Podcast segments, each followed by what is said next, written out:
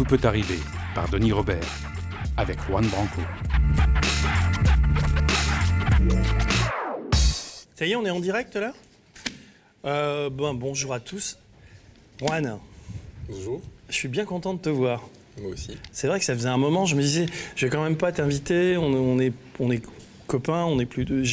J'ai participé à l'aventure de, Crépuscule. Un, pour moi, c'est un, une fierté d'avoir fait ça. Je suis bien content parce que il y a, six mois, personne n'aurait parié un copec sur, sur tout ça.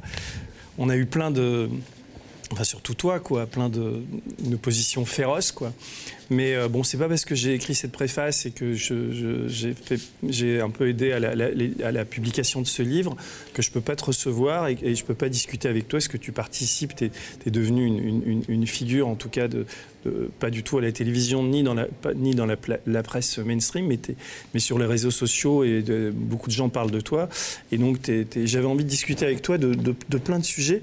Et je voudrais commencer par, euh, par Aéroport de Paris, cette pétition, euh, la Française des Jeux, le fait que, le fait que Macron finalement poursuivre ce travail, euh, euh, ce travail de, vente de, ces biens-là Enfin, comment tu, comment tu, comment tu trouves ça? Comment tu réagis à ça? Mais Je pense que, euh, je ne sais pas si vous avez remarqué, mais, mais Emmanuel Macron ne s'est pas exposé. Il a l'intelligence de ne pas s'exposer sur ces sujets trop directement. Il a laissé Edouard Philippe monter au front avec cette ignominie quand même assez extraordinaire où il a même prétendu que le référendum euh, ne devait pas avoir lieu ou qu'il était dangereux de tenir un référendum, ce qui dit quand même quelque chose de la conception par ces individus de ce que doit être une, démocratie. Et je tiens vraiment à ce qu'on s'accroche en fait à, ce moment très particulier de l'histoire où cette classe dominante nous montre qu'elle n'est démocrate que dans la mesure où elle réussit à capter le privilège de la parole et que dès le moment que cette parole n'est plus entre ses mains ou plus complètement entre ses mains, elle révèle son véritable visage et elle recommence à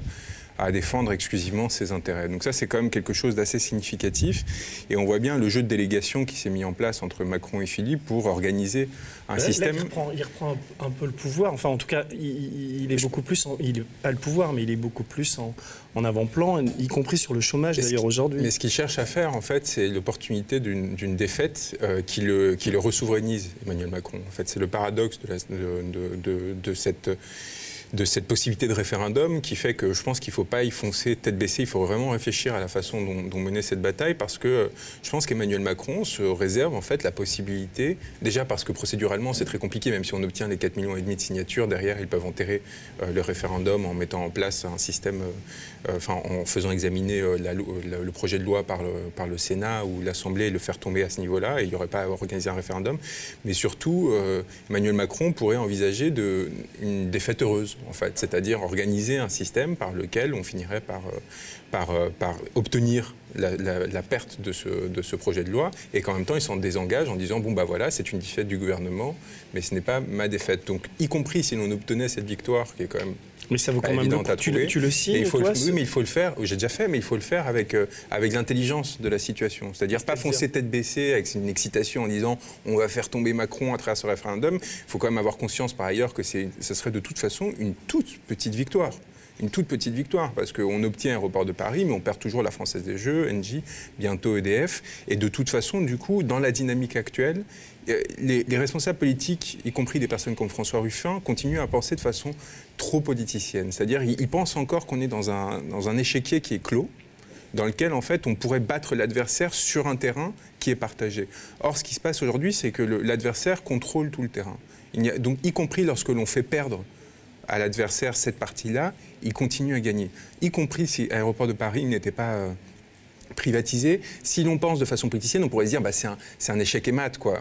Et, en fait, on voit bien, et c'est ce qui s'est passé avec les européennes, et c'est pour ça que je prévenais de la nécessité de prendre du champ par rapport aux européennes, il peut arriver derrière euh, le Front National et clamer de la victoire quand même. Vous voyez, se réapproprier. les règles du jeu sont tellement viciées qu'il y a, ça n'a plus vraiment de sens de rentrer en fait dans cette dynamique-là. C'est pour ça, moi, on, je ne suis pas un exalté quand je parle de la perspective révolutionnaire c'est pas quelque chose qui est dans mes tripes ou qui m'exciterait ou qui. C'est vraiment une, démarche intellectuelle qui est de dire aujourd'hui on est face à une aporie et comment est-ce qu'on résout cette aporie, comment est-ce qu'on sort euh, de l'étau dans lequel on est? Et aujourd'hui, je ne vois pas de solution institutionnelle, je ne vois pas de force en mesure aujourd'hui de rompre avec euh, le système qu'a mis en place la Macronie ou en tout cas dont la Macronie est, la résultante. Et je sais que c'est une opposition qu'on a eue qui a été signalée dans, la préface que tu as fait de, de Crépuscule. C'est important, c'est-à-dire que tu continues à penser que dans le système, par le système, une alternative pouvait être construite. Je ne sais pas si c'est encore le cas.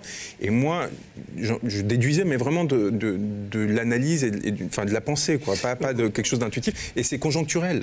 C'est-à-dire que je ne suis pas révolutionnaire euh, professionnel dans l'âme pour les 50 ans à venir. Mais je, je comprends, mais moi, euh, moi ce, que je croyais, c'est que la destitution, ce que je crois toujours, d'Emmanuel Macron n'était pas, était, pas, était pas possible et n'était pas la solution. Par contre, qu'un rapport de force politique puisse changer. C'est-à-dire que euh, quand, quand, quand le livre sort, on est au début de l'année, il vient de se passer un mois de décembre calamiteux pour le gouvernement, où là, le pouvoir, je ne sais pas si tu es d'accord, mais a véritablement vacillé. Enfin, il s'est passé, il y a un moment, souvenons-nous de, la conférence de presse de Macron, où il est, complètement glacé, il ne sait plus très bien quoi faire. et ce qui est un peu désespérant, aujourd'hui, c'est ce côté, euh, il y a un côté increvable, quoi. Il y a un côté, ils ont réussi avec l'appui de de, la presse, de ces télés, tout info, à, quand même tuer le mouvement des, Gilets jaunes est dans un, sale état en ce moment. Mais non, mais c'est eux qui sont épuisés, cramés et complètement euh, et, explosés. explosés par quoi? Par la, ce que cette crise a révélé de la véritable nature de ce pouvoir. Donc je suis pas du tout d'accord dans le fait qu'il y aurait eu une défaite euh, dans ce mouvement. Je pense qu'il y a un épuisement euh, du mouvement, mais aussi de l'adversaire, qui fait qu'il y a une forme de trêve. Vous savez, les Gilets jaunes se sont installés très rapidement dans une stratégie de confrontation euh, très institutionnalisée, contrairement à ce que l'on a voulu penser. Il y a vraiment eu cette, cette, cette apparence d'opposition entre les deux entre les deux blocs qui prenait, qui respectait toute une série de règles, comme dans le cadre d'une guerre euh, classique, c'est-à-dire tous les samedis, il y avait des terrains qui étaient choisis par euh, l'une des deux parties, dans lesquelles il y avait des règles d'affrontement qui étaient plus ou moins violées, avec euh, du coup des, polémiques sur les violences policières quand c'était pas le cas. Enfin, mais vous voyez, il y avait au contraire euh, des, attaques sur le côté insurrectionnel du mouvement. Et dans cette confrontation qui, était vraiment très codifiée, il y a eu à la fin une absence de gagnant. Ça, c'est une évidence, je pense. Alors, évidemment, avec le grand débat, les campagnes européennes, il y a eu un étouffoir qui s'est remis en place, que les Gilets jaunes avaient rompu, mais il n'y a pas du tout eu de défaite, ou en tout cas de victoire de la part du gouvernement. Et là, ce qui se, la question qui se pose, c'est la reconfiguration. Il faut retrouver un terrain de bataille, de lutte, euh, pour faire de la politique au sens noble du terme. Et cette confrontation, en fait, elle ne va, elle va pas s'arrêter, d'autant plus que le gouvernement, contrairement à ce qu'il avait promis, n'a tiré, ça quelqu'un me le signalait euh, il y a quelques jours, euh, c'est quand même incroyable parce que nous à Paris on s'est toujours foutu de la gueule du grand débat dès le début en disant on sait très bien que c'est une mascarade, mais en province il y a des gens qui sont impliqués en y croyant vraiment. Dans les, dans les mairies, des, maires qui ont cru, qui sont dit on s'y met. C'était en majorité des sympathisants de. oui, mais c'est-à-dire qu'il y a des gens qui ont fait des efforts énormes pour essayer quand même de mettre en place, qui croyaient encore dans, cette illusion républicaine qui faisait qu'il y, y, avait vraiment derrière, évidemment, l'intention politique, il y a quand même quelque chose à en tirer. Et quand on voit le discours euh, de politique gouvernementale, de politique générale, pardon, d'Edouard Philippe, quand on voit qu'il n'y a pas une conclusion qui a été tirée de ces mois et des mois, mais c'est en même temps c'est intéressant parce que c'est à dire qu'il y a des gens qui n'en peuvent plus, qui sont épuisés, même des croyants, hein, des croyants dans la Macronie, dans, ce qu'il est censé incarner, qui respectent les institutions, qui à un moment se disent mais on en a marre qu'on se fiche de nous avec cette violence et cette, récurrence. Et cette violence symbolique que la Macronie exerce depuis le début, depuis le début, depuis son instauration, ce viol démocratique que je décris comme tel, tout simplement parce que Macron lui-même le dit que ça a été un cambriolage à l'Élysée, qu'il avait les plans. Enfin, il y a cette, même dans une conscience aiguë et un cynisme très fort de la part de ces personnes-là du fait qu'ils ont pris une place qui ne leur revenait pas. Eh bien, eh bien ça, ça crée de l'usure et ça continue à en créer. Ici, on appelle à, on appelle à une grande manifestation le, samedi 29, et en, espérant, enfin, en hommage aux, victimes policières, enfin, à tous ces traumatisés de, des manifestations, donc qui seront en première ligne. Mais on, appelle aussi, je dis on parce que le média se, mouille dans, cet appel. Il y a des petites vidéos qui vont sortir. On a fait une affiche. Euh, et on, aimerait que les, infirmières, les urgentistes, les profs euh, euh, rejoignent cette manifestation, comme pour prévenir le gouvernement que le mouvement n'est pas mort, que bien sûr il va y avoir l'été, mais on est toujours là, vigilant, et on n'est pas dupe et on ne marche pas. D'ailleurs, les, Yellow Submarine et les, Nous ne sommes pas dupes rejoignent ça aussi. Toi, par rapport à ce type d'initiative, tu te dis tu te dis quoi? Moi, je ne suis pas un, leader de mouvement social. Moi, j'ai, euh, la, société m'a, donné un privilège énorme, c'est d'avoir du temps d'étudier le politique, les institutions, les, dynamiques en cours. Et, c'est cette force analytique que je peux, je peux donner. Je ne peux pas, par contre, prendre des décisions au nom des, euh, ou même inciter. donc, mais donc je sais, en fait, j'ai du mal à analyser sur le, temps court. Enfin, j'arrive à, à, établir des dynamiques de long terme. Les gilets jaunes, moi, enfin, j'ai anticipé une explosion comme ça en juillet 2017 dans un texte qui s'appelle Contre Macron que j'avais mis en ligne à l'époque. Je, suis capable de, de, de, de, penser la forme politique. Je suis moins capable, c'est ma, ma, limite, de, réfléchir à, à, la tactique de court terme. Donc là-dessus, moi, je suis pas sûr qu'on soit capable aujourd'hui de réinaugurer une force qui, de toute façon, sera toujours inférieure à celle qu'il y a eu fin novembre, début décembre, ou même euh, lors de la résurgence du mouvement entre janvier et mars. Mais donc à partir de là, je ne suis pas sûr de l'efficace en fait politique de ce genre d'appel aujourd'hui. Par contre, je sais qu'il y a une décomposition avancée au sein de la société. Il y a une décomposition avancée au sein des avant-postes euh, de la société, c'est-à-dire, euh, comme tu le disais, les infirmières, les urgentistes, les professeurs, que l'on en soit en fait à ce que des professeurs qui ont donné leur vie euh, pour l'éducation nationale, qu'ils en soient au point de, ne pas vouloir, de vouloir ne plus pas surveiller le baccalauréat, qui est quand même. J'ai été prof, y compris l'année dernière en terminale. Enfin, j'ai essayé d'accompagner les élèves, et vous pouvez détester l'éducation nationale. En fait, il y, a une émotion à l'idée d'amener jusqu'au bout vos, vos, élèves et de, enfin, vous sentez quand même quelque chose qui est partagé de l'ordre du, enfin, du rite initiatique, quoi. Et donc que des professeurs en soient arrivés au point de, de, vouloir sacrifier leur implication dans, dans, ce moment si important pour eux, c'est la preuve qu'il y a une défaillance qui est beaucoup plus profonde que ce que le, pouvoir veut, veut, révéler. Et évidemment, tout, tout, le monde. Mais quand vous voyez d'un côté euh, Gabriel Attal qui annonce un, un, service, national, euh, pour un milliard et demi d'euros, alors que ça va être un stage de deux semaines, euh, euh, et que de l'autre côté, Agnès Buzyn n'est capable que de mobiliser 50 millions d'euros pour les urgences. Enfin, il y a un moment où, où l'écart, parce qu'un milliard et demi, c'est un milliard et demi de propagande. C'est une opération de communication dans laquelle on met un milliard et demi. C'est juste ça, avec évidemment des relents un peu étranges, qui peut fonctionner. Peut-être que ça aura... Mais vous voyez, et de l'autre côté, on n'est pas capable de sortir des personnes de l'ornière. Ça va créer des tensions et probablement des explosions de formes diverses, probablement protéiformes dans un premier temps, avant de s'unifier à nouveau. Mais je ne pense pas que l'union arrivera euh, en juin. C'est trop tôt, à mon avis. Mais comment, alors, comment résister aujourd'hui? Par exemple, chez les, chez les Gilets jaunes, là, je regarde des vidéos qui circulent. Il y a des certains. Alors d'abord, c'est un éclatement parce qu'entre entre eux, il y a beaucoup de, il y a beaucoup de rivalité. Enfin, tu sens que ça, ça se désagrège un peu. Mais surtout, euh, certains me disent, ça sert plus à rien de manifester. Il faut bloquer des raffineries, il faut bloquer des routes, il faut, il faut redevenir, il faut retrouver un sens de l'action clandestin.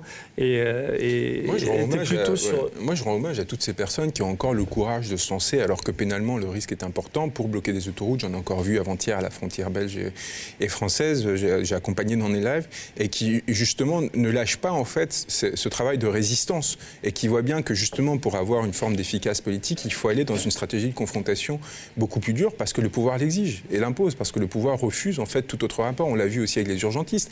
Les urgentistes, c'est pas les syndicalistes, c'est euh, le, noyau dur des urgentistes qui sont mis en grève, c'est les mm. Personnes qui étaient à côté des syndicats parce que les syndicats avaient fini par se compromettre tellement dans la cogestion euh, de la situation qu'ils avaient fini par laisser passer des choses qui sont parfaitement inacceptables et les personnes ont dû reprendre leur souveraineté et reprendre en fait un risque énorme.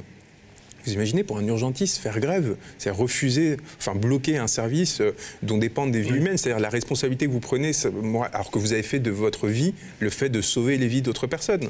C'est-à-dire c'est des personnes dont l'éthique n'est pas il n'est pas possible de les remettre en question, contrairement à ce qu'essayait de faire la ministre. Bah, quand vous êtes dans des dynamiques comme ça, c'est qu'on est dans l'explosion de la façon de faire du politique. On est en train de reconfigurer complètement cette façon de faire euh, le politique, et ça, ça va amener en fait à, des ruptures radicales que j'espère, encore une fois, parce que la violence qui aujourd'hui euh, s'applique dans cette société pour les, pour, les plus fragiles, mais même pour des personnes qui sont euh, très protégées, hein, même dans les classes sociales les plus élevées, est extrême. Hein. la, dislocation du pays, et on le voit, tu parlais des... Enfin, moi, je le vois, par exemple, avec ce qui s'est passé ici, c'est-à-dire le, conflit avec Aude Lancelin, qui inaugure un nouveau média en ce moment. On devrait être ravis qu'il y ait de nouveaux médias qui créent, et on ne voit pas la nécessité d'être dans un rapport de rupture, en fait. Qu'est-ce qui fait que tout d'un coup, il y a cette violence et cette haine qui ressort Et, on, tout ça, c'est nourri par la société. C'est-à-dire que si, y compris dans la résistance, on est dans une forme de, de, destruction ou de déconstruction massive, c'est que, c'est que quelque part, il y a une défaillance qui est, qui qui, qui, est généralisée. donc, respirer, ne pas s'impliquer en négatif et prendre le, enfin, prendre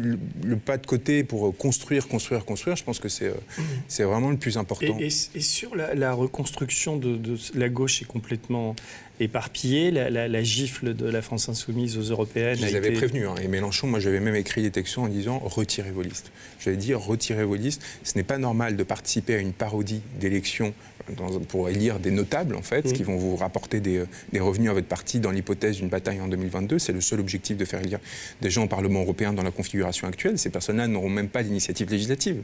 C'est-à-dire qu'on est, vraiment dans une parodie, dans un moment de crise sociale majeure, aussi important, dans lequel le pouvoir a montré son absence complète de considération pour les revendications de personnes qui ne demandaient que de la dignité et plus d'égalité. Donc à partir de là, le rôle de la force insoumise aurait dû être de mettre tout son poids institutionnel, qui est aujourd'hui dégradé par sa participation à cette parodie qui évidemment du coup lui est revenu, euh, revenu dessus, avec en plus des choix de ligne qui étaient, bon bref, on ne va pas rentrer là-dedans.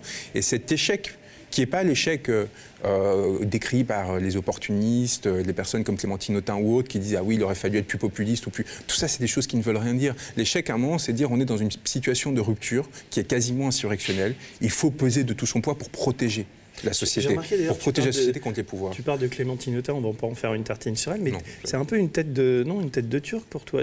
non, en fait, c'est juste que j'ai compris à un moment euh, euh, son rapport à la bourgeoisie et à la distinction, et j'ai compris en fait pourquoi c'était quelqu'un qui à un moment était prêt à saboter un collectif pour euh, se mettre en avant. Et à partir de là, tu fais référence à tout ce qu'elle a fait au niveau. de Mais même en 2017, au moment de oui de l'Alba, enfin c'est-à-dire que c'est il y a un continuum comme ça qui s'est construit, et j'ai compris en fait, j'ai analysé sociologiquement, j'ai fait une, dans une conférence en fait, j'ai fait 10 minutes sur elle parce qu'on posait une question sur la Guyane, comment réparer les rapports entre la Guyane et la France. Et donc ça m'a fait revenir à cette idée qui était de faire adhérer la France à l'ALBA à l'époque pour permettre à la Guyane d'avoir des débouchés économiques. C'était la seule raison de la présence dans le, programme de l'AFI de, de, cette mesure et de cette mesure. L'ALBA, c'est l'alliance bolivarienne, c'est ce qui s'est passé. En gros, c'était ce qu'il y avait entre le Venezuela, l'Équateur, la Parce Bolivie. Que les, les, euh. gens, les gens vont pas comprendre. Je vais essayer de résumer.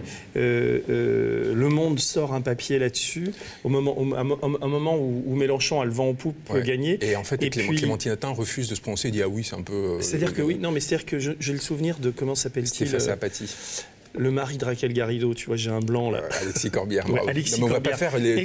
La, Mais non, non, mais on parce va pas rentrer dans les affaires de la fille, bien sûr. Donc, donc, lui, euh, et, j'ai le souvenir, c'est un souvenir très précis de ça parce que c'était dans le film de, dans le, film de Gilles Perret où aussi on voit, on voit Mélenchon emmerdé par tout ça, questionné par tout ça. Et puis en fait, cette alliance bolivarienne, ça valait pas une cacahuète, c'était un truc d'échange entre. C'était juste en fait d'ouvrir, offrir des débouchés à, à, la Guyane. La Guyane qui est censée être une île selon Emmanuel Macron, et, mais aussi probablement selon Clémentine Autain, qui ont en fait une, une absence de connaissance et de travail tellement forte du politique qu'ils ne comprennent pas en fait qu'il ne s'agit pas de devenir l'Iran, le Venezuela ou quoi que ce soit. Donc voilà, donc c'est juste en fait moi partir. Et Clémentine Autain est entendue, je ne sais plus dans quelle émission. France Info, France par Apathie et compagnie. Elle ne devait euh. pas être, être là et elle réussit à se faufiler pour avoir cette place sur France Inter et elle, elle, elle, elle, comment dire, elle, elle, elle joue la tient des propos. C'est-à-dire qu'elle elle, essaye de se faire bien voir des journalistes plutôt que de défendre euh, son candidat à un moment clé. Et du coup, elle ouvre en fait le front. Et, non, mais et ils sont moi aussi, qui, qui était un, un simple électeur à ce moment-là, c'était un moment clé, c'est-à-dire que c'est un moment de bascule de la campagne. Et je pense que Mélenchon va perdre des points à ce moment-là. Bien sûr, ça a ouvert derrière en fait une sorte de vague de haine, évidemment, de toute l'oligarchie qui tout d'un coup trouve en fait enfin la faille. Enfin, il trouve la faille. Il se, il, rentre dedans. Il dit ah ben voilà, il veut transformer la France au Venezuela, etc. Et il se trouve du coup dans une impuissance à réagir à cette irrationalité, mais qui a été ouverte par encore une fois cette volonté de distinction. Je m'en fiche complètement. De toute façon, une histoire balayera euh, ces individus sans aucune difficulté. pas. Mais c'est juste moi en fait j'en parle pas du tout en, termes d'inimitié politique. C'est juste que j'ai enfin compris ce qui s'était joué. Je trouvais ça intéressant de partager le pourquoi de cette, de cette chose un peu gênante qu'on ressent tous, mais dont, on n'a pas les outils. C'est ce qui. Là, il y a, là, il y a un texte qui vient de sortir. Euh, signé d'ailleurs par Charlotte Girard et, d'autres, qui appellent à une refondation de la gauche, enfin un peu en dehors des partis, etc. pas tout ça. En fait, la gauche soit morte, pas morte, c'est pas mon sujet. Enfin, on est vraiment face à une reconfiguration politique tellement majeure que les gens essaient de construire leur. participer. Non, que les gens soient prêts à reconstruire leur petite chapelle, à se battre pour ci, pour ça, à se tirer dans les pattes. C'est vraiment pas mon but. Et encore une fois, si je parle d'Autain, c'est vraiment parce que je pense que ça permet d'avoir une intelligence de la situation plus importante et pas du tout parce que je considérerais que c'est une dirigeante politique d'un quelconque intérêt. Et donc à partir de là, moi, ce qui se joue, c'est vraiment, on, est face à une révolution institutionnelle de toute façon, quoi qu'il arrive, où, il n'y a aucune force politique qui sera en mesure de s'opposer au duopole En Marche Le Pen qui a été institué, mis en place. Tu penses pas que Jadot et les, écolos, c'est pas, est-ce que c'est une bonne ou une mauvaise nouvelle ça, ou est-ce que c'est une, encore une fois, c'est assez indifférent parce que c'est des, des, des, offres politiques qui sont très complémentaires de, de, l'existence, c'est-à-dire de, et il y a une excitation ça, des commentaires, commentateurs politiques face à leur relatif succès, c'est quand même pas énorme. Hein. c'est moins mm. que ce qu'avait fait Cohn-Bendit quelques années auparavant. À des élections où 50% de la population n'a pas voté, où ceux qui ont le plus voté sont de toute façon euh, les plus bourgeois, donc ceux qui sont le plus à même de voter pour euh, une idéologie qui ne va pas remettre en cause directement leurs intérêts, et ainsi de suite. Commenter ça, c'est déjà tomber en fait dans une sorte de politica qui va nous éloigner des véritables enjeux dans notre pays aujourd'hui, mm. qui sont d'une urgence telle qu'elles ne passent pas par une recomposition partisane. Il n'y a plus de confiance en fait dans ces jeux d'appareils. Ce n'est plus à travers ça. Oh, qui, qui croit qu'aujourd'hui on va à nouveau retrouver une sorte d'élan et d'aspersion? Moi, par exemple, du coup, un débouché pour les gilets jaunes, éventuellement euh, institutionnel. Éventuellement, je ne suis pas sûr, et c'est une question que je me pose aujourd'hui, ce serait éventuellement les municipales, mais dans un objectif très précis, c'est-à-dire de faire tomber le pouvoir dans la foulée. C'est-à-dire, par exemple, trouver un Étienne Marcel qui prendrait la mairie de Paris contre toute hypothèse sociologique, mais je pense que c'est possible. Et à partir de, la saisine de ce lieu, qui est l'hôtel de ville à Paris, dans le premier arrondissement, cet énorme espace qui est trois fois plus grand que l'Élysée, qui est doté de moyens extraordinaires, commencer un rapport de force qui amène à la chute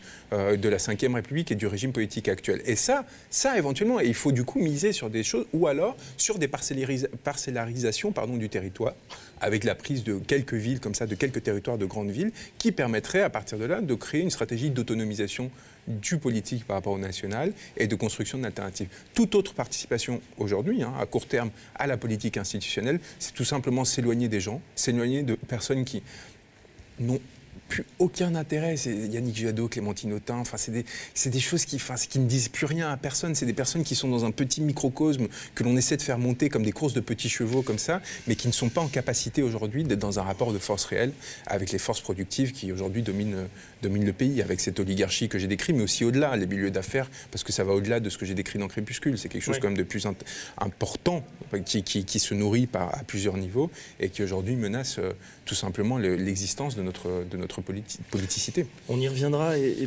il y a plein de questions, puisque les gens savaient que tu venais, donc on m'a noté plusieurs questions. Je te, les, je te, les, poserai après. Je voudrais parler encore de. on, va, on, va, y revenir, mais je, je, voudrais qu'on change. On va changer complètement de sujet. Je voudrais qu'on parle de Julian Assange.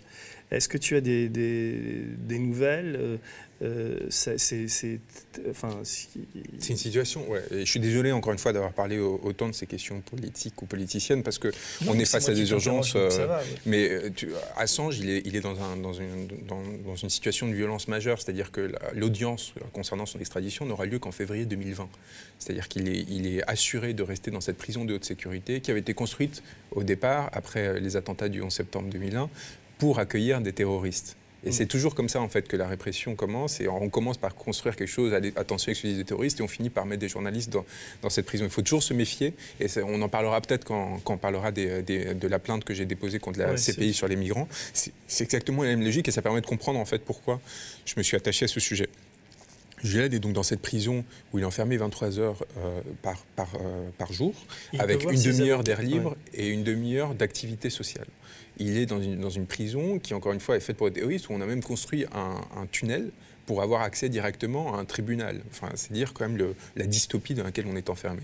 Il est, il est, enfermé, comme on le sait, pour avoir révélé les crimes commis par l'armée américaine en 2010 et 2011, et exclusivement pour cela. C'est la seule chose dont il est poursuivi aujourd'hui aux États-Unis. La question suédoise a été complètement mise de côté. Le viol, c'est réglé. C'est réglé. Et, et, et Julian est dans une situation tellement catastrophique qu'il n'a le droit qu'à deux visites deux parloirs par mois, par mois, par mois, par mois, et au-delà de ça, une incommunication quasi intégrale, c'est-à-dire même avec ses avocats, il n'y a qu'un avocat qui, peut le droit, qui, a le droit de le visiter, alors que tu imagines bien qu'on est beaucoup à travailler sur le dossier, y compris seulement en Angleterre, sans parler de ceux qui à l'étranger essaient de travailler sur les différents aspects de droit international, etc.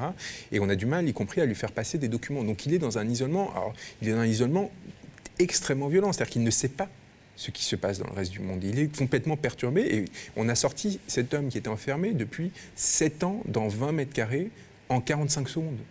Et les images de l'ambassade, et les images que l'on voit de lui, c'est le choc 7 ans passés dans, ces 20 mètres carrés, et tout d'un coup, en 45 secondes, on vous sort de là avec une brutalité extraordinaire. Vous voyez l'air libre. Enfin, vous imaginez toute l'avalanche de violence, enfin, d'émotions et de, de, ressentis même que, que, vous, que, vous, que vous avez. Et ce choc, en fait, il a mis dans une situation de détresse extrêmement forte, des difficultés à manger.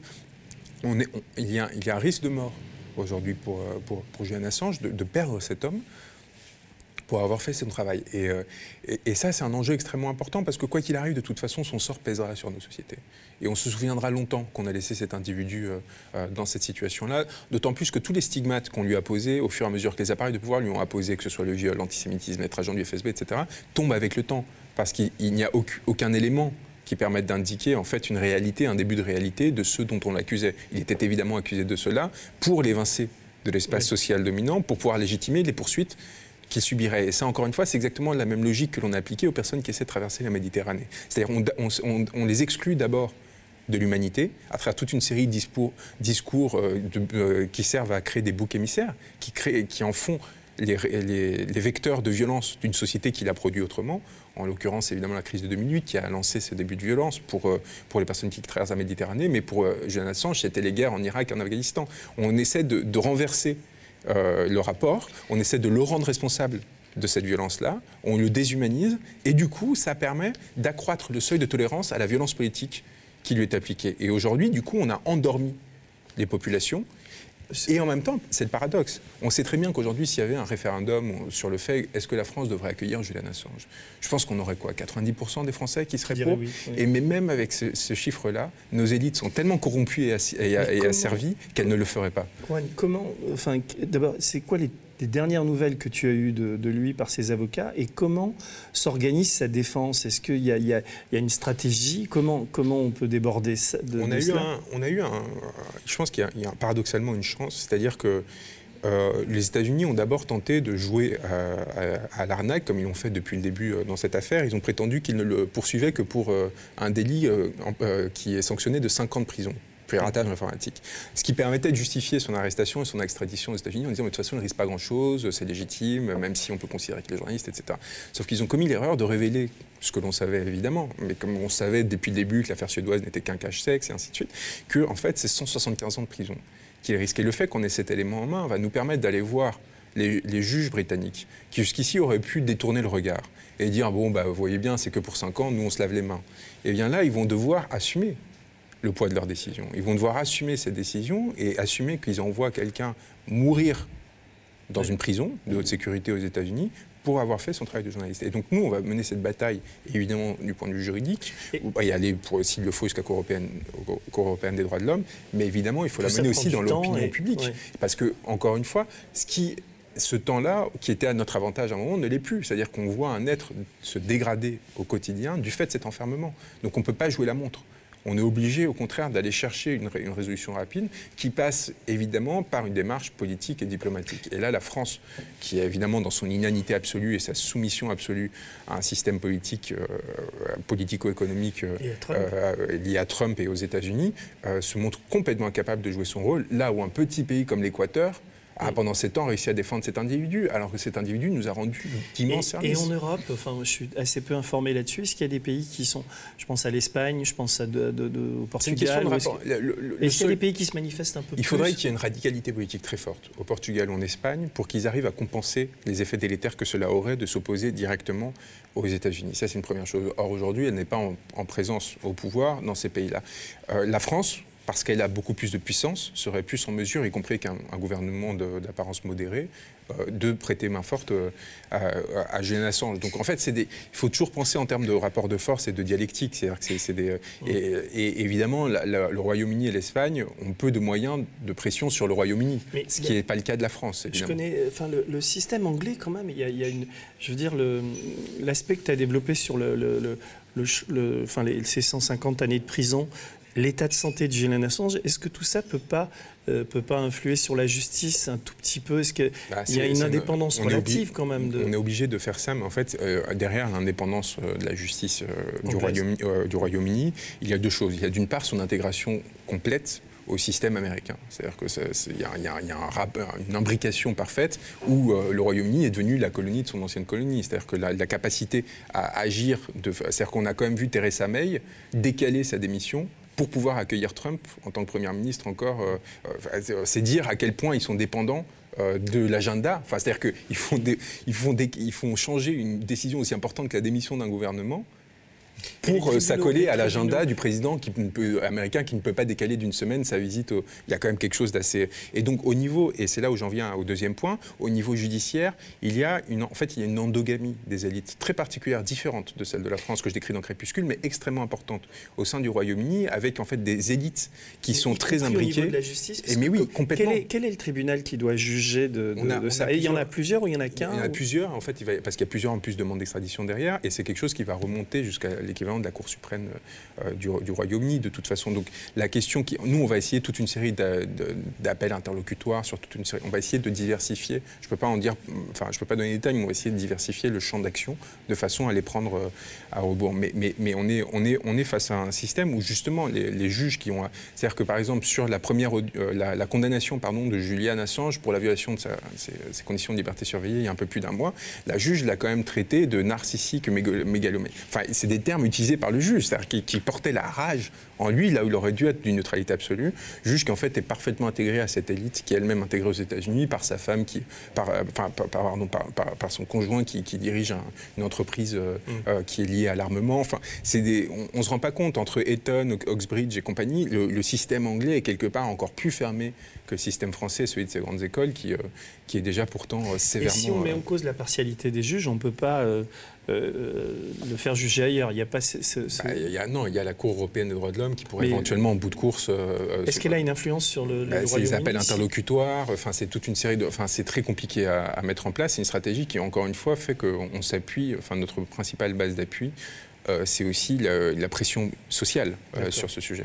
À ce niveau-là, ça se mobilise pas trop quand même. Ça Il y a se beaucoup mobilise moins au, Royaume-Uni que dans le reste du monde, évidemment. Pourquoi? Parce que y a cet effet d'endormissement dont j'ai parlé a été mis en place de façon beaucoup plus brutale au Royaume-Uni, avec une activation de tous ces stigmates euh, contre Julian Assange beaucoup plus forte que dans, dans, cet impérium qu'est le système monde américain.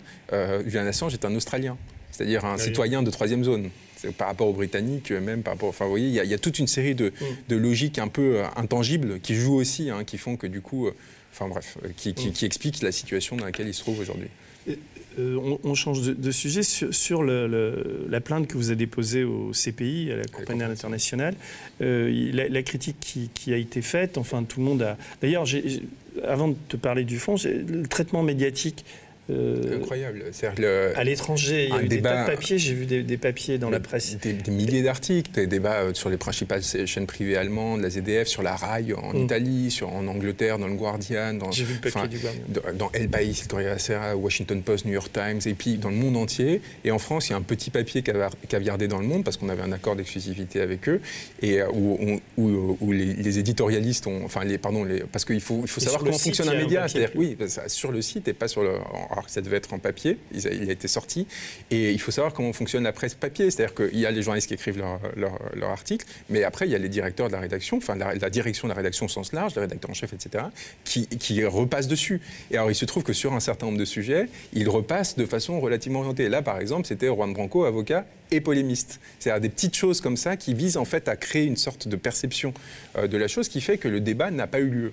C'est lié France. à Crépuscule. C'est lié évidemment à Crépuscule et au fait qu'on ne peut pas, on, peut pas me laisser re-rentrer dans l'espace institutionnalisé de façon trop, trop rapide et facile. Ce serait une défaite beaucoup plus euh, éclatante pour eux. Et, en fait, c'était tellement violent pour eux de voir que malgré d'une part leur silence puis leur apposition d'un stigmate massif sur moi et sur le texte, ce texte a fonctionné et produit des effets politiques. Ça leur fait tellement ça les fait tellement enrager qu'il y a une forme de violence en fait quasi délirante. Hein. Enfin, le, niveau des attaques que j'ai reçues pendant cette période était quand même, euh, est quand même incroyable. Euh, tu, peux, euh, tu, peux, résumer l'objet de la plainte et puis oui. et donc, donc ce qu'on a, en fait, c'est un travail qu'on avait enclenché il y, a, il y, a, trois ans avec Omer Schatz que, que, vous, qu'on avait, enfin, que vous aviez reçu ici, qui est un très bon ami que j'avais rencontré à Yale et qui est un avocat spécialisé sur les droits des réfugiés, qui se battait en Israël pour défendre les réfugiés érythréens, somaliens, et évidemment palestiniens contre l'appareil d'État extrêmement répressif, d'apartheid qui s'est mis en place là-bas. Et, et, Omer et moi, on a, on a commencé à travailler sur ce sujet parce que moi, j'avais l'expertise en droit international et lui en droit des réfugiés. Et on s'est rendu compte que l'Union européenne, les dirigeants de l'Union européenne, avaient volontairement mis en place une politique qui, a, euh, qui devait amener à la mort de milliers de personnes pour dissuader d'autres de tenter de sauver leur vie en, s'échappant de Libye et autres. Et quand on s'est rendu compte que cette politique, après, après cette enquête, cette longue enquête, avait été menée de façon volontaire et qu'en fait elle correspondait à la commission de crimes contre l'humanité, on s'est dit la question c'est pas de savoir est-ce qu'on est pour cette politique migratoire ou telle autre, est-ce qu'on est pour plus de fermeté ou d'intégration, c'est juste que dans tout, tout rapport aux politiques, il y a une limite. Et cette limite, c'est évidemment, elle a été créée par nos dirigeants elles-mêmes. C'est le statut de Rome, la Cour internationale qui la fixe, crime de guerre, crime contre l'humanité, crime de génocide. On ne peut pas faire mourir 14 000 personnes ou laisser mourir 14 000 personnes pour rechercher un but politique. Moi, ce que je pense, c'est que la crise migratoire, bon, elle a plusieurs facteurs, notamment la guerre que, euh, que notre cher Bernard-Henri Lévy a, incité à, mener en, Libye avec euh, Sarkozy et quelques autres, qui évidemment provoque une déstabilisation très forte dans un pays qui nous servait pour externaliser notre politique migratoire. La Libye, en fait, sous Kadhafi, c'était le principal partenaire de l'Union européenne pour retenir les flux migratoires en créant des camps de détention dans le désert et des conditions de vie atroces, etc. Donc plutôt que nous nous confronter à, une limite de notre système politique, dans lequel en fait on n'arrivait pas à gérer euh, cette question de l'afflux de personnes qui ont un, tel niveau, un niveau de vie tellement bas par rapport aux nôtres qu'elles souhaitent venir ou parce qu'elles cherchent à fuir des violences qu'on a alimentées à travers nos, armes, nos ventes d'armes et nos interventions politiques dans les pays de l'Afrique noire et ainsi de suite, eh bien, au lieu de se confronter, nos dirigeants, au lieu de se confronter aux conséquences politiques, ont décidé de construire un système criminel à partir de quand À partir de l'effondrement de la Libye. C'est-à-dire que ce qui jusqu'alors était masqué, avec l'effondrement de la Libye, bah, évidemment, du coup, euh, les, vannes s'ouvrent. Et on, ne sait pas comment réagir. Et en plus, quand on a de la Cour européenne des droits de l'homme qui prend une décision qui s'appelle le IRSI, qui empêche le fait de refouler des personnes dans des ports qui ne sont considérés comme pas sûrs, parce qu'en fait, ils vont mourir si on les renvoie là-bas. Et à partir de là, l'Union européenne, au lieu de se dire, bon, bah, ok, on est obligé de les accueillir, on va voir comment est-ce qu'on gère ça, comment est-ce qu'on fait un effort pour les, pour les répartir, pour. Euh, eh bien, qu'est-ce qu'on fait tout simplement? On décide de réduire la, zone de, de sauvetage pour les laisser se noyer en espérant que si, si, des milliers de personnes se noient, les autres se diront ça vaut pas la peine de traverser. Or, ça n'a pas fonctionné parce que la situation est tellement catastrophique en Libye à cause de nous que les personnes préfèrent avoir 90% de chances de se noyer que d'y rester, et parce que tout simplement les ONG ont commencé à sauver ces personnes qui mouraient, dans un réflexe humanitaire de base. Et donc, qu'est-ce qu'a fait l'Union européenne? Les dirigeants de l'Union européenne, ils ont décidé de mettre en place une deuxième stratégie qui était d'externaliser à nouveau leur politique migratoire en Libye, financer indirectement la création de camps qui ressemblent à des camps de concentration selon un diplomate allemand. On a retrouvé des télégrammes diplomatiques qui ont été amenés à Merkel et ainsi de suite, et les laisser mourir ou les faire mourir dans ces espaces-là en finançant la garde-côte libyenne, en espérant comme ça, ça ne se verrait pas. Sauf que nous, ce que l'on dit, c'est qu'on ne peut pas faire mourir des gens à des milliers de kilomètres de chez nous, parce que sans nous, ces personnes ne mourraient pas. La Libye n'imposerait pas euh, ses politiques migratoires. La seule façon, la seule raison pour laquelle la Libye fait ça, c'est tout simplement parce qu'on leur donne de l'argent pour le faire. Il faut l'assumer. Il faut assumer les conséquences politiques de ce qu'on fait. Et, la question, et là j'en reviens un peu au-delà, pourquoi est-ce que c'est arrivé? Évidemment les questions géopolitiques, mais surtout crise de 2008 dévastation sociale majeure qui n'a été dite et expliquée par aucune force politique. Aucune force politique n'a assumé la responsabilité de cette crise financière qui a provoqué des, une catastrophe à l'échelle euh, mondiale, mais y compris dans notre pays, avec des vies brisées par milliers, une augmentation de la violence très forte dans la société. Et donc il y avait deux solutions. Soit vous poursuivez les responsables, les hommes politiques, les banquiers, etc., et vous les mettez en prison, et vous purgez la violence que vous avez créé au sein de la société comme ça. Soit vous la retournez contre les populations, c'est ce qui a été fait, on les culpabilise en disant mais il y a trop de dettes, vous dépensez trop, nanana. Du coup, ça fait quoi? C'est que la, société se retourne contre elle-même. Elle continue à se faire violence. Ah, et, elle commence à se faire violence, pardon, et les gens se détruisent, se suicident, des, familles explosent. Enfin, on sent une augmentation de... Et ou soit, et c'est les deuxième et troisième solutions que tu as adoptées, vous créez des boucs émissaires. C'est-à-dire vous dites, vous détournez la violence, vers une population vulnérable qui n'a pas les moyens de se défendre, qui sait qu'elle est moins légitime que les autres parce qu'elle est primo-arrivante, parce qu'elle est. Enfin, toute une série. Et vous lui appliquez cette violence massive sur elle. Et c'est exactement ce qu'on a fait. Et ça, ça a autorisé la commission de crimes contre l'humanité contre ces individus qui n'y sont pour rien Ils sont pour rien dans la crise de 2008. Ils sont pour rien dans le fait qu'on a déchiré leur pays et qu'ils s'est retrouvé en guerre. Et que... J'ai du mal à te suivre. la crise de 2008, je vois bien, mais j'ai du mal à, faire le lien entre, entre ce qui se passe en Libye et la crise des subprimes. En quoi la, guerre en Libye était... Non, non, je dis juste ah que c'est les deux facteurs euh, principaux qui ont eu. Moi, je pense pas qu'il y ait de lien. Enfin, euh, peut-être qu'on pourrait.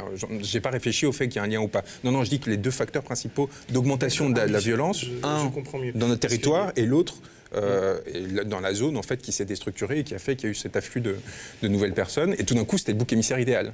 Ah bah c'est eux les responsables du mal qui, habite notre société. C'est pas les banquiers, c'est pas les etc. Toi, toi, tu connais bien. Tu as écrit un bouquin non sur la Cour pénale internationale? Extrêmement critique. Moi, j'y crois pas du tout à la Cour pénale internationale. Alors justement, tu déposes cette plainte là-bas. Est-ce que ce n'est pas qu'un coup de com Non, j'espère avoir tort. Alors justement, et on a travaillé très longtemps sur cette plainte pour qu'elle soit parfaite au sens de la Cour pénale internationale, de façon à ce qu'il n'ait pas d'excuse. S'il n'ouvre pas aujourd'hui une enquête, alors que la Commission européenne a répondu à notre plainte, hein, ainsi que les gouvernements français, espagnols, allemands. C'est dire quand même le délire dans le fait qu'il n'y ait pas une ligne dans les médias aujourd'hui en France sur ce sujet, alors que ça crée à l'échelle européenne. ils ont donc euh, la Commission européenne, par exemple, c'est ça que je voulais dire, a admis qu'elle avait commis des erreurs. Donc elle a admis son implication. Elle a admis comment euh, À travers le, porte-parole de la commissaire aux affaires migratoires. Et il y avait le porte-parole de la Commission européenne à ses côtés dans le cadre d'une conférence de presse express sur ce sujet pour réagir à cette question-là.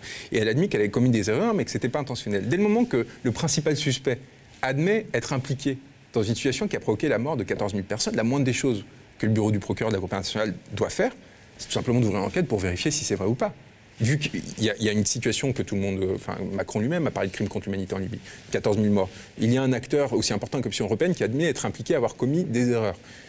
Vous allez à Bruxelles, vous ouvrez les archives, vous allez à Paris, à Rome, à Berlin, vous interrogez les responsables politiques à l'époque. C'est une enquête super facile à mener. Hein. Il ne s'agit pas d'aller dans les forêts au fin fond de l'Itourie, au Congo ou, mm. dans les déserts libyens. Je veux dire, vous êtes avec les, acteurs les plus démocrates, les plus, euh, les plus coopératifs, les plus en soutien de la coopération internationale. Théoriquement, il n'y a aucune difficulté. Si la procureure ne fait pas ça, ce sera la preuve que cette institution en fait est compromise et qu'elle ne sert à rien. En fait. C'est quoi le lien entre la Commission européenne et la, Cour pénale?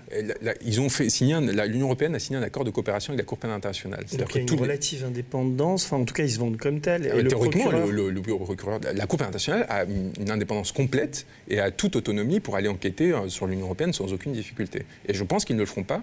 Et malgré le fait qu'on a déposé quelque chose d'extrêmement solide qui permet de démontrer euh, que, enfin, encore une fois, que, y a la moindre des choses à faire, c'est d'aller ouvrir cette enquête, ouvrir l'enquête, quitte après pour dire, non, en fait, il s'est rien passé. S'ils ne sont même pas capables d'ouvrir une enquête, ils démontreront leur inanité. Et, donc, pour moi, c'est une façon de tester mes propres, mon travail intellectuel. C'est-à-dire, moi, je crois qu'elle est pas, elle est efficace. Peut-être que je me suis trompé, j'espère m'être trompé. Il y a une échéance, comment ça se passe? Il y a des délais à respecter? Théoriquement, d'ici la, fin de l'année, ils sont censés euh, se prononcer sur l'état d'avancement de la, de la situation. Donc là, c'est à nous de faire pression.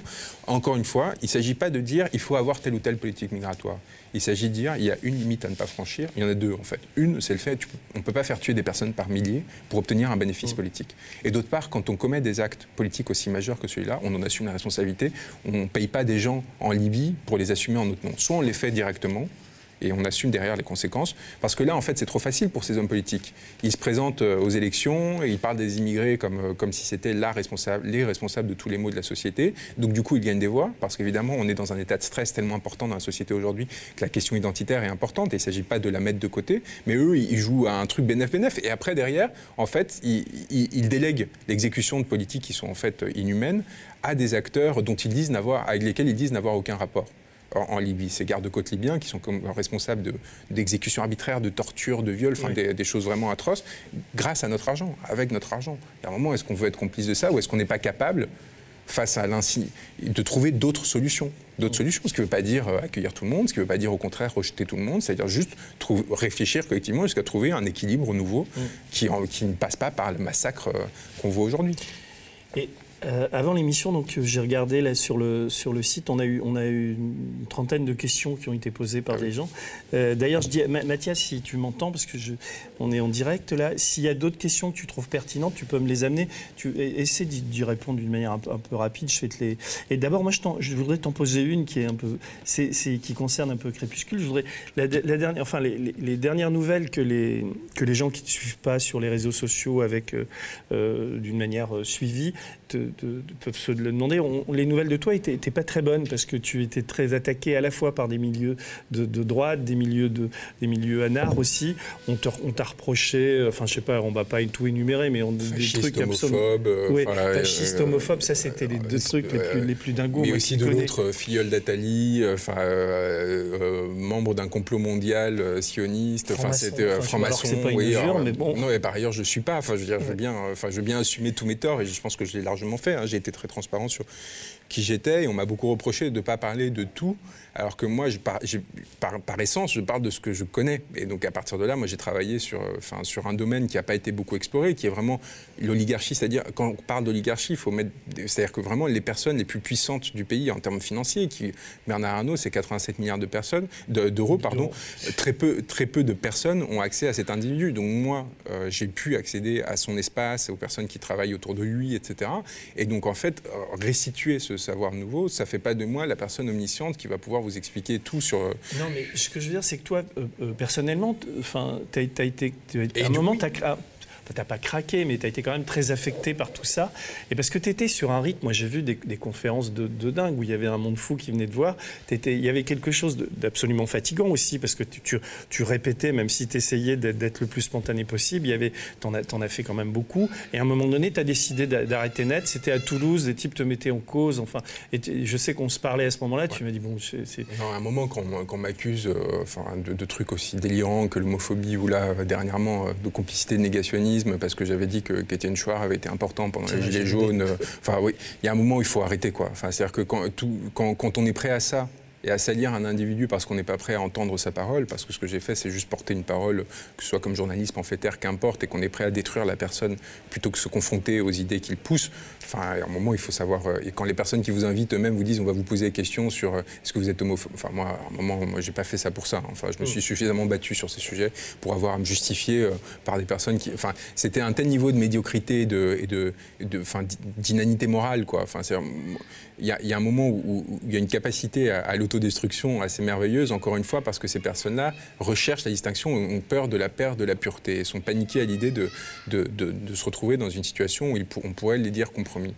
Euh, moi, j'ai un adversaire euh, très clair, c'est un système politique aujourd'hui complètement sclérosé qui fait que pour l'extrême majorité des Français, euh, comprendre ce qui se joue politiquement aujourd'hui est impossible, qui fait qu'on les dévie un coup sur les migrants, un coup sur je sais pas quoi, qu'on diabolise tout le monde à, tort et à travers, qu'on ne parle pas à un tiers des Français qui aujourd'hui votent Front National. Et la seule, chose, la seule, question qu'on se pose, c'est comment est-ce qu'on cornérise, on marginalise le Front National au lieu de se dire mais comment est-ce qu'on parle à ces gens-là? Et on essaie de comprendre ce qui fait qu'à un moment ils, ont, ils sont partis de l'autre côté. Enfin, c'est des choses à un moment, et, être dans ces querelles de chapelle, vous avez le, syndicaliste de Sud de Toulouse qui, euh, à qui vous avez accepté de, euh, enfin, de, avec qui vous avez accepté de faire une conférence euh, sans rien demander, gratuitement la 45e, quoi, enfin, en, même mm. pas deux mois, pour essayer juste de partager ce à quoi j'ai eu accès pendant, pendant ma vie et qui commence à vous dire Ah ouais, mais moi je vais vous poser des questions sur votre homophobie potentielle, je sais pas quoi, ça va, quoi. Mm. tout ça en se faisant en fait les relais de paroles de pouvoir. C'est ça le plus triste, ces personnes qui se pensent transgressives et qui ne font qu'utiliser des stigmates que le pouvoir a essayé d'appliquer sur moi pour me faire taire. Et euh, cette forme de complicité, elle est tellement, est tellement dégueulasse que. Et j'en parle vraiment parce que ça ne m'a pas affecté quand ça venait d'allier objectif du pouvoir les journalistes d'une certaine presse, les, euh, les, hommes politiques, euh, les macroniens, etc. Mais quand j'ai vu euh, que des personnes qui sont censées être dans un rapport de radicalité, d'opposition à l'existence, s'en saisissaient pour. Voilà, j'étais là, bon, bah, les mecs, enfin, vous, êtes, vous êtes en train de faire le jeu de l'ordre sans vous en rendre compte. Enfin, en termes d'idiots utiles, c'est quand même formidable, quoi. C'est, euh, voilà. Donc, tu es parti quelques jours en vacances Je suis parti à fort, mais j'ai, pris, j'ai loué une voiture, je me suis barré, je me suis fait prendre la voiture, j'ai roulé un peu trop vite euh, par, par, des gendarmes super sympas qui m'ont accompagné au, fond de la Corrèze. Et je suis, après, je suis parti avec un ami, on allait jusqu'à Saint-Jacques-de-Compostelle un peu par hasard. Je suis pas du tout croyant, mais, euh, mais il y avait quelque chose d'assez joli dans le fait de, voir en fait ces gens aller chercher euh, une réponse en fait à la catastrophe dans laquelle on est, on est aujourd'hui plongé collectivement et, euh, et, tout simplement respirer. J'ai commencé à réfléchir à l'idée de lancer un nouveau média. Peut-être enfin, institutionnaliser en fait cette mm. lutte parce que parce que, parce on, va réfléchir à la rentrée pour que tu viennes aux médias. On en a déjà un peu parlé. On va essayer de trouver, puis après, euh, on, enfin, on verra. Je, voudrais. Alors, il est dans les tu vois, ça concerne Crépuscule. Une des premières questions qui t'est posée, c'est selon toi, euh, quelle partie de Crépuscule. Euh, est-ce que Crépuscule a été poursuivi en justice? Quelle partie de Crépuscule pourrait, selon toi, avoir, il pourrait y avoir des, poursuites judiciaires contre le crépuscule? Non, alors c'est fini en fait. Ils peuvent plus poursuivre en justice. Donc il y a zéro plainte quoi. C'est quand même extraordinaire, non? Enfin, on, nous a, on, a, on, a, on, a, traité ce bouquin de tous les noms en disant qu'il était complotiste, mensonger, etc. En fait, pas du tout quoi. Mm. C'était un vrai travail vraiment d'enquête, de, vérification euh, qu'on a mené extrêmement solide sur des informations qui quand même touchent à l'intime de ces individus-là. Donc c'était extrêmement facilement attaquable. Ça ne l'a pas été tout simplement parce que c'était vrai. Et c'était vrai. Et, euh, et on dit c'était su, etc. Moi j'invite les gens à lire ce bouquin et à prétendre qu'ils savaient déjà euh, ce qu'il y a dedans. C'est pas... les gens le lisent. Hein, parce que ça continue à... Non mais c'est en fait la doxa qui s'est un peu mise en place de la part des journalistes et compagnie pour essayer de justifier le fait de ne pas l'avoir traité et justifier leur lâcheté et leur incapacité. À... Ils disent oui, mais en fait on savait, ou alors c'était faux, puis après c'était. Enfin, ils ont tout essayé. C'était marrant à voir en fait comment ça se succédait les uns après les autres les arguments avec une incapacité à traiter du fond et à, et à se mettre en confrontation avec moi. Et, euh, et, voilà. Donc, euh, donc euh, ça a été très violent, et, mais ça va l'être encore plus parce qu'en octobre, il se trouve qu'il sort en poche. Et on, pourrait penser que c'est anodin, c'est super important. C'est-à-dire qu'il y a une, une grande maison parisienne qui avait refusé le texte en janvier, qu'il récupère pour sortir en poche à 80 000 bah, exemplaires. Ça rapporte la thune aux éditeurs. Voilà, et à un moment, en fait, on voit à quel point euh, la couardise, quoi. Hmm. Mais ce qui est important, c'est que à travers cette institutionnalisation, pardon, d'une part, ils n'ont pas réussi à m'évincer de l'espace social légitime, malgré tous leurs efforts. Ça va leur revenir à la gueule avec une violence décuplée. Hmm. Et surtout, je vais rajouter des éléments. Euh, tu vas écrire une post-face et, et, là, et, là, et là, je vais prendre des risques des risques importants parce que je vais révéler des choses sur, une partie du, euh, du pouvoir qui avait pas. Enfin, quelque chose qui, qui, va faire comprendre aux personnes que j'ai en face de moi que, que je suis pas là pour rigoler, quoi. Et que, et que ce que je sais et ce qui va sortir à leur sujet va, risque de les poursuivre très longtemps. Et alors, on a beaucoup ironisé euh, sur euh, le fait qu'il y aurait un tribunal révolutionnaire, etc. Mais ces personnes-là, elles vont finir par aller en prison. Et vraiment, il faut qu'ils s'en rendent compte. C'est vrai que les gens sont pas mal moqués de toi là-dessus parce que. Ils sont pas moqués. En fait, ce qui est intéressant, c'est qu'ils ont eu peur. C'est-à-dire que des journalistes, des personnes comme Fabrice Arfi, etc., vous regardez leurs tweets au sujet, c'est des tweets très premier degré. C'est des tweets de gens qui, se disent c'est inquiétant. Bruno Roger Petit, comme le conseiller euh, en communication et presse de l'Élysée, donc une des personnes les plus puissantes de ce pays, et il dit que c'était extrêmement inquiétant. C'est-à-dire, il dit pas, il, balaye pas, il se fout pas de la gueule du truc, et il dit, il, il y a une inquiétude face au fait qu'un individu d'apparence seule énonce le fait que des individus qui ont fait perdre, par exemple, comme Anne Vergeon, 4 milliards d'euros à la France, puissent se retrouver en prison et que l'on puisse penser qu'il faille avoir une répression pénale face à ces élites qui ont trahi, éborgné, etc. Et non pas seulement se contenter des jeux ah, politiques. Je, je de... pense que Castaner, euh, oui, ce serait pas. Et cette inquiétude-là, elle est significative. Elle est significative et moi je suis très, très fier qu'on en soit arrivé là. C'est-à-dire qu'on ait une position dans l'espace social. J'ai une question là, c'est une dame qui dit Peut-on imaginer Macron jugé de son vivant ou seule l'histoire longue posera le diagnostic d'un président traître à sa nation qui défendit l'intérêt de 1% contre 99%. Macron est déjà jugé. La question, c'est comment s'en défaire et, profiter du fait qu'il présente une faiblesse systémique, parce que ont, ils ont mis tous leurs œufs dans le même panier. Donc là, il y a la possibilité de se défaire en fait de ce système dysfonctionnel qui est en train de nous amener à, une décomposition sociétale majeure. Donc euh, la question maintenant, elle n'est pas là. La question, c'est comment est-ce qu'on se débarrasse des, des, relais de la Macronie, de ceux qui l'ont institué, qui l'ont créé, et comment est-ce qu'on arrive à désactiver leur pouvoir.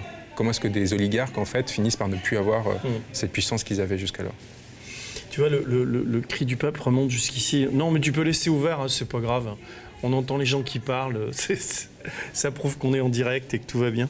Alors il y a une autre question, y a-t-il d'autres personnes issues de cette caste qui pourraient se désolidariser? Mais oui, ça commence. en fait, c'est ça qui leur fait peur. Ce qui leur fait peur avec moi, et c'est pour ça qu'ils ont été si violents contre moi, ils ont essayé de me décrédibiliser par tout moyen possible et imaginable, parce qu'ils ont peur que ça fasse euh, tâche et qu'à partir de là, leur, puissance se décompose de l'intérieur. Et on a quelqu'un comme Régis Portalez, un polytechnicien, donc quand même euh, mm. quelqu'un qui est déjà doté d'un capital extrêmement important, euh, qui, euh, qui, est poursuivi par Polytechnique pour avoir défilé avec l'uniforme pendant l'acte 3, ce qui est quand même incroyable. Hein. Ça dit quelque chose de cette école qui, en 48, avait formé ceux qui portaient le, tenaient les barricades, et enfin, qui évidemment était né de, l'esprit révolutionnaire. Et là, ils poursuivent ceux qui. Et, bah, des individus comme ça, en fait, ont décidé ouvertement de s'engager, et du coup de créer des structures où ils vont accueillir des personnes de, de ces corps d'élite, le corps des mines et compagnie, pour en fait recevoir et, euh, et préparer l'après. Et ça, c'est quand même la partie la plus importante de cet entretien, c'est dire aux gens, il faut que vous saisissiez euh, de ce moment historique, parce qu'il va y avoir très probablement un moment comme l'acte 2 ou l'acte 3 à nouveau, où la bascule sera possible. Mmh. Sauf que cette fois, il faut qu'on soit prêt. Donc il faut que chacun d'entre vous, à votre échelle, vous prépariez des groupes de, réflexion d'abord, puis d'action, qui fasse qu'à un moment, vous serez en mesure de tenir ce qui serait la révolution de demain. C'est-à-dire vraiment de l'organiser et de faire qu'il n'y ait pas juste un effondrement qui profite aux forces factieuses ou aux compagnies. Ça, c'est un, travail de responsabilité et c'est quelque chose à préparer. Il faut, ce qu'il faut absolument, parce que peut-être que ça n'arrivera pas ou qu'on trouvera d'autres solutions, mais quoi qu'il arrive, il faut, il, faut être préparé. il faut préparer ce moment-là et savoir et se demander quel sera le rôle de chacun dans la presse. C'est pour ça que moi j'ai commencé à réfléchir à l'idée de participer à ces tribunaux concrets. C'était juste à partir de qu'est-ce que je ferais moi mm. Qu'est-ce que je ferais moi si demain la bascule intervenait et si par exemple on prenait le palais de justice de Paris comme on avait pris la Bastille il y a deux siècles et demi pour que euh, les personnes qui aujourd'hui évitent la prison s'y retrouvent euh, factuellement. Ça peut sembler délirant. On est dans un état et une situation en France qui est beaucoup plus précaire pour le pouvoir que ce que les personnes qui nous écoutent pourraient penser. Moi qui suis vraiment au cœur de ces systèmes-là. Vraiment, dans une proximité, une porosité sociologique très forte qui comprend les non-dits dans leurs paroles, leur façon de s'exprimer, d'organiser le politique tel qu'elle se met en place aujourd'hui. Je sens cette fébrilité, y compris à gauche. Et c'est pour ça que la gauche, en fait, n'arrive pas à émerger parce qu'elle a peur aussi de ce qui est en train de venir. Mais moi, est-ce que les retours que j'ai, mais qui sont officieux, parce que c'est qu'il y, a une vraie pathologie euh, à l'Élysée, quoi. Enfin, il y a un vrai problème euh, concernant le président. on, est, on est dirigé par des zombies c'est des morts vivants, les personnes auxquelles on, est, on, le voit, mais... mais, ça se voit, en fait, l'absence de vie chez ces gens-là, de Castaner à, Philippe, en passant enfin, bah, par Macron, c'est des personnes qui ont, qui ont perdu leur vitalité dans, dans, cette prise du pouvoir. C'est des personnes qui n'ont. Qui, que les Gilets jaunes, c'était quelque chose de très exaltant parce que la force vitale Philippe, on revenait dans ce doute un peu. Il n'est pas dans le même, dans le même état d'esprit. C'est au contraire. Tu il, crois est, le plus, euh, pour l'avoir, c'est le plus rigide d'entre tous. C'est quelqu'un qui, qui n'a pas de surmoi. C'est comme, c'est comme Cazeneuve euh, à l'époque. C'est des personnes qui sont dans une, dans une rigidité complète du rapport aux politiques, dans l'incapacité de remettre en question c'est la corruption absolue, Édouard Philippe. Hein. Enfin, moi, j'ai décrit là dans un post Facebook euh, son parcours. C'est, ça va de, conflit d'intérêts en, pantouflage, en conflit d'intérêts à nouveau en pantouflage. Enfin, c'est quelque chose de délirant. Que ce parcours n'ait pas été énoncé par la presse euh, générale lors de son. C'est quand même quelque chose de grave. C'est-à-dire qu'on peut nommer aujourd'hui, dans la sixième puissance mondiale, des personnes à la tête d'un gouvernement sans qu'il n'y ait aucune enquête en deux ans. Mm. sur leur parcours, leur pourquoi, les compromissions, les, gens qu'ils servent, à qui ils s'associent. Alexandre Bompard, PDG de Carrefour, qui, qui l'invite euh, à dîner euh, dans ses appartements à Paris, qui est le principal bénéficiaire de la pérennisation du CICE.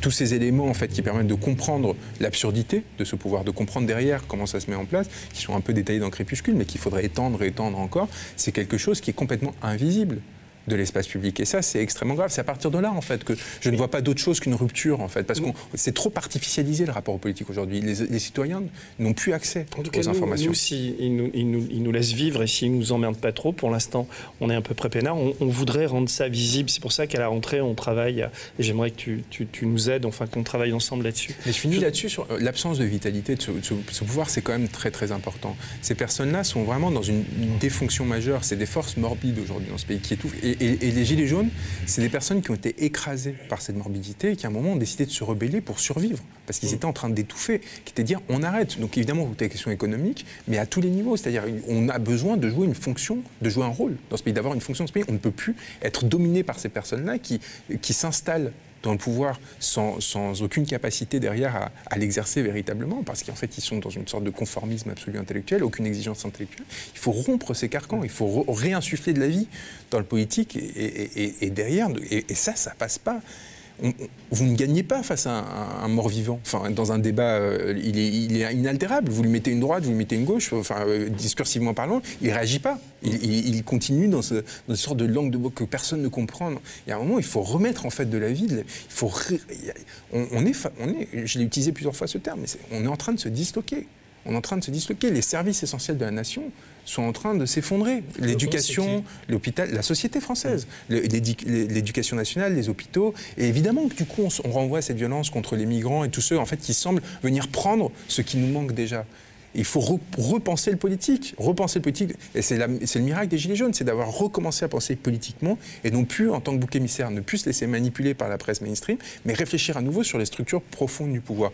Et là, cette saisine, il faut vraiment la prolonger, il faut la, encore une fois la préparer pour que demain, une bascule puisse intervenir, on puisse à nouveau exercer justement notre citoyenneté, notre, Pasolini, en fait, qui est quand même quelqu'un qui pour moi est fondateur en fait dans ma pensée, parce que c'est quelqu'un qui à la fois était communiste mais aussi catholique, enfin en tout cas un rapport très ambigu, qui, renverse très réactionnaire en même temps très très révolutionnaire. Enfin c'est quelque chose de fascinant à voir justement dans la radicalité du, rapport au monde.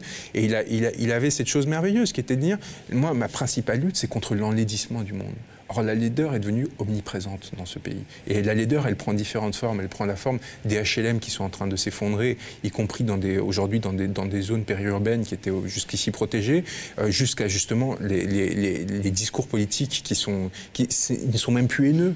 Ils sont tellement évidés ne, il porte, enfin, il y a une sorte de dématérialisation du politique qui est quand même sidérante. Et évidemment, par toute la misère, la souffrance sociale des personnes qui meurent aux urgences. je trouve qu'il y a un déplacement aujourd'hui, d'ailleurs, sur les hôpitaux, quand tu écoutes les, infirmières et les urgentistes, Mais parce la manière dont le service public. C'est plus, c'est plus des syndicalistes, c'est plus des personnes qui vont à la gamelle, c'est des personnes qui sont à nouveau dans une lutte pour une, société, pour une, idée de la société. Mm. Et ça, ça, ça naît quand vous rompez avec les dispositifs de pouvoir, quels qu'ils soient, et vous recommencez à penser par vous-même à partir, du, à partir de votre expérience, plus à partir de systèmes de pensée préétablis, etc. Vous, vous sortez des révolutionnaires institutionnalisés, mm. euh, euh, des, penseurs, des, enfin, des, penseurs de, l'institution, euh, de la gannerie à, à, BHL et compagnie, ces fausses transgressions sans aucun intérêt, et vous recommencez par vous-même à partir du réel, de la matérialité du réel, à penser. La gannerie, enfin, je m'en fous de ce mec, je connaissais même pas son existence. C'est comme Autain, c'est des petits bourgeois qui. Non, mais j'ai vu, vu qu'il cherchait des, des, histoires aussi, parce que bon, avec Chouard et tout ça, enfin, je les ai vus arriver. C'est l'impensé en fait. On devient. oui, mais c'est les forces de l'impensé, de l'absence de pensée. Bon, c'est pas très intéressant. Est-ce que. Est c'est très intéressant parce qu'en fait, la, la, destruction de l'espace public en France, l'impossibilité aujourd'hui d'avoir une capacité à, structurer les débats, à échanger, à véritablement remettre en question les, questions problématiques qui sont. Et ça, c'est essentiel. C'est des sortes de petits capots comme ça de la, gauche. Dès, que tu commences à critiquer. C'est ce que j'avais dit à propos d'Ariane Chemin et de. Ah ça, je sais pas. Je veux... Des capots de la pensée. Je Mais euh, et après, tu, tu, te retrouves là, on discute comme ça, on est. Enfin, je veux dire, on, essaie d'émettre un peu de la pensée des idées. Et dès, que tu sors de, de, sorte de code, les mecs te disent fasciste, tu fais monter. Moi, ça fait des années, quand j'ai écrit mon, un livre qui s'appelait Pendant les affaires, les affaires continuent, euh, où, je, dénonçais la corruption, les affaires et tout ça, on, m'accusait de monter le. Enfin bref, c'est une sphère de débat. C'est des postures morales, de distinction. C'est pour ça qu'en fait, j'en reviens au logiciel bourdieusien. C'est pour ça qu'autant était intéressante en tant qu'exemple. C'est l'obsession de la distinction. C'est se distinguer dans cet espace social bourgeois de façon à être le plus pur ou le plus. Ces gens-là n'en ont rien à faire des gens du peuple, de la, de la situation réelle. Des, ils sont installés, ils ont leur poste, ils ont leur, euh, leur situation confortable et ils ne visent qu'à être. Ils sont en concurrence avec d'autres acteurs ils ont des sur le marché. Des éditeurs. oui, et sur, le marché de l'information, ils essaient de se distinguer. Donc ça, il faut rompre avec cette logique. C'est marrant parce que, alors avant, je, je, pensais à un truc en t'écoutant. Est-ce que toi, depuis Crépuscule, il y a des gens du, du, du pouvoir, enfin de ces cercles-là, qui t'ont contacté officieusement, qui ont, qui ont, qui ont, comment dire, appuyé sur un certain nombre de choses ça que tu as énormément. C'est magnifique. Le silence étouffant sur le sujet, en fait, contraste avec une sorte de virulence extrême au sein de ces petits espaces contre moi et sur le sujet. Il, s'écharpe en fait parce qu'il ne supporte pas l'existence de cet objet. Cet objet n'aurait jamais dû exister, comme tu le sais. C'est grâce à toi si on a fini par réussir à l'éditer par une sorte de miracle. Un peu, enfin, il a fallu partir jusqu'à Nîmes. Enfin, c'est quand même toute une histoire. Hein, là, on, on, avait quand même envisagé de l'éditer en Suisse chez Slatkin et en fait, c'était, on en était, on était à ça de le faire. Et heureusement qu'une oligarque suisse nous a prêté main forte. C'est quand même le paradoxe incroyable. C'est-à-dire qu'on est obligé d'être dans des rapports de dépendance de cet autre-là euh, parce qu'elle a assuré euh, au Diable Vauvert. Parce qu'au Diable Vauvert, il y a une euh, femme très riche qui, nous a protégés en quelque sorte. Qui, a dit qu'elle était prête en fait à couvrir les frais juridiques. si jamais, ce qui est super important, ce qui change tout. Quoi. Et ça a changé la nature Parce que sinon, il est inéditable en fait. C'est quand même mm. cette force. et en fait, on voit bien en fait qu'une fois qu'il sort, ça les rend fous, mais ils ne peuvent rien faire parce que tout ce qui est dit est vrai. Donc en fait, il y a beaucoup de d'œuvres et de textes qui sont censurés en France préemptivement par peur d'eux mais sans aucune, en fait, enfin, sans, qu'on enfin, puisse faire l'essai. Écoute, il y avait encore plein de questions des gens, mais on va rendre l'antenne à 20h. Là. est-ce qu'il oh. existe encore des élites pensantes Tu as en partie répondu. Alors, et la dernière, c'est un nouveau front populaire européen est-il possible? Est-ce que si ça vient pas de la France, non, c'est Il faut qu'on sorte de, ces. Enfin, hmm. c'est comme. C'est les questions de. Quoi. Oui, oui, mais hmm. il faut qu'on sorte de, ces. De ces c'est trop grossier, en fait. Il ne faut pas catégoriser. Là, il faut se mettre en action, créer des mouvements. Enfin, il faut s'appuyer sur cette formidable masse qui a été les Gilets jaunes qui permettent de réinaugurer un rapport politique à partir de la base, de la même façon que les mouvements de grève aujourd'hui dans les urgences et compagnie, c'est des gens qui, qui viennent avec leur expérience de vie, leur corps. Ils, ils, pensent avec leur corps, ils parlent avec leur corps. Et ça, c'est mm. essentiel. C'est là-dessus, c'est à ça qu'il faut se raccrocher. Pas une reconstruction élitaire par le haut euh, d'une forme de nouvelle. Les Gilets jaunes, c'est la troisième phase de la démocratisation de la société. C'est après la fin de la service, de, du, servage et de l'aristocratie et la création de la démocratie représentative. La, la, rupture avec la démocratie représentative qui consistait à n'avoir pour seul pouvoir que de choisir ceux qui pourraient parler en notre nom c'est quand même sacrément limité comme, comme, comme, pouvoir effectif euh, de, politiquement parlant, et d'avoir un accès direct aux politiques. C'est ça qu'il faut rageusement réclamer, ce droit à parler à nouveau et la légitimité, si on est dans une démocratie réelle dans laquelle on est véritablement égaux, et à partir de là se prononcer sur toutes les questions de l'économie, à la question identitaire, en passant, et à nouveau réinaugurer une agora qui ne soit plus contrôlée par ces semi-savants et ces semi-cultivés qui pensent en fait avoir le droit de penser au nom de l'ensemble de la population. Il faut rompre parce qu'en en fait, ils sont, ils sont, ils en sont pas capables. En plus, ils, sont complètement, ils tournent à, sec, à vide. Vous écoutez un discours de Macron, de Philippe, c'est d'une inanité, c'est absurde en fait, l'absence de, de, pensée de ces gens-là. Donc, rompre avec ça, se ressaisir nous-mêmes de notre capacité à peser sur la politique, c'est ça. Et en ça, ça, c'est révolutionnaire c'est une vraie révolution. Ce C'est pas des affaires d'alliance de gauche, de je sais pas quoi. On s'en contrecarre. C'est pas le sujet. On est en train de rater une fenêtre historique si on,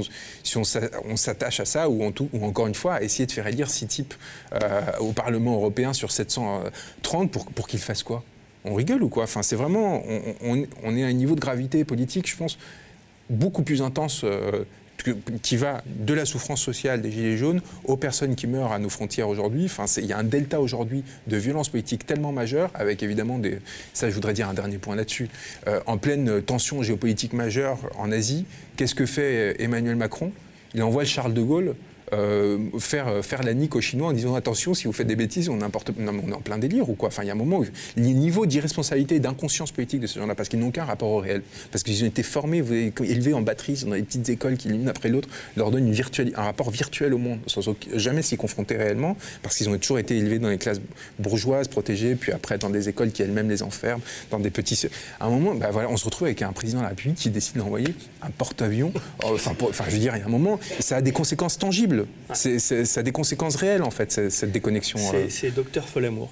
il faut qu'on ait cette inquiétude parce que, euh, encore une fois, c'est pas seulement l'absurdité des petites mesures du quotidien, des, grandes mesures, sinon comme la réforme des retraites, l'assurance chômage, l'aéroport de Paris. C'est au-delà. C'est-à-dire qu'on est en train de jouer avec un, un, outil politique. tu, sais ce qu'on va faire? On, euh, on, va se faire des discussions comme ça à la rentrée, comme ça tous les deux, tranquilles.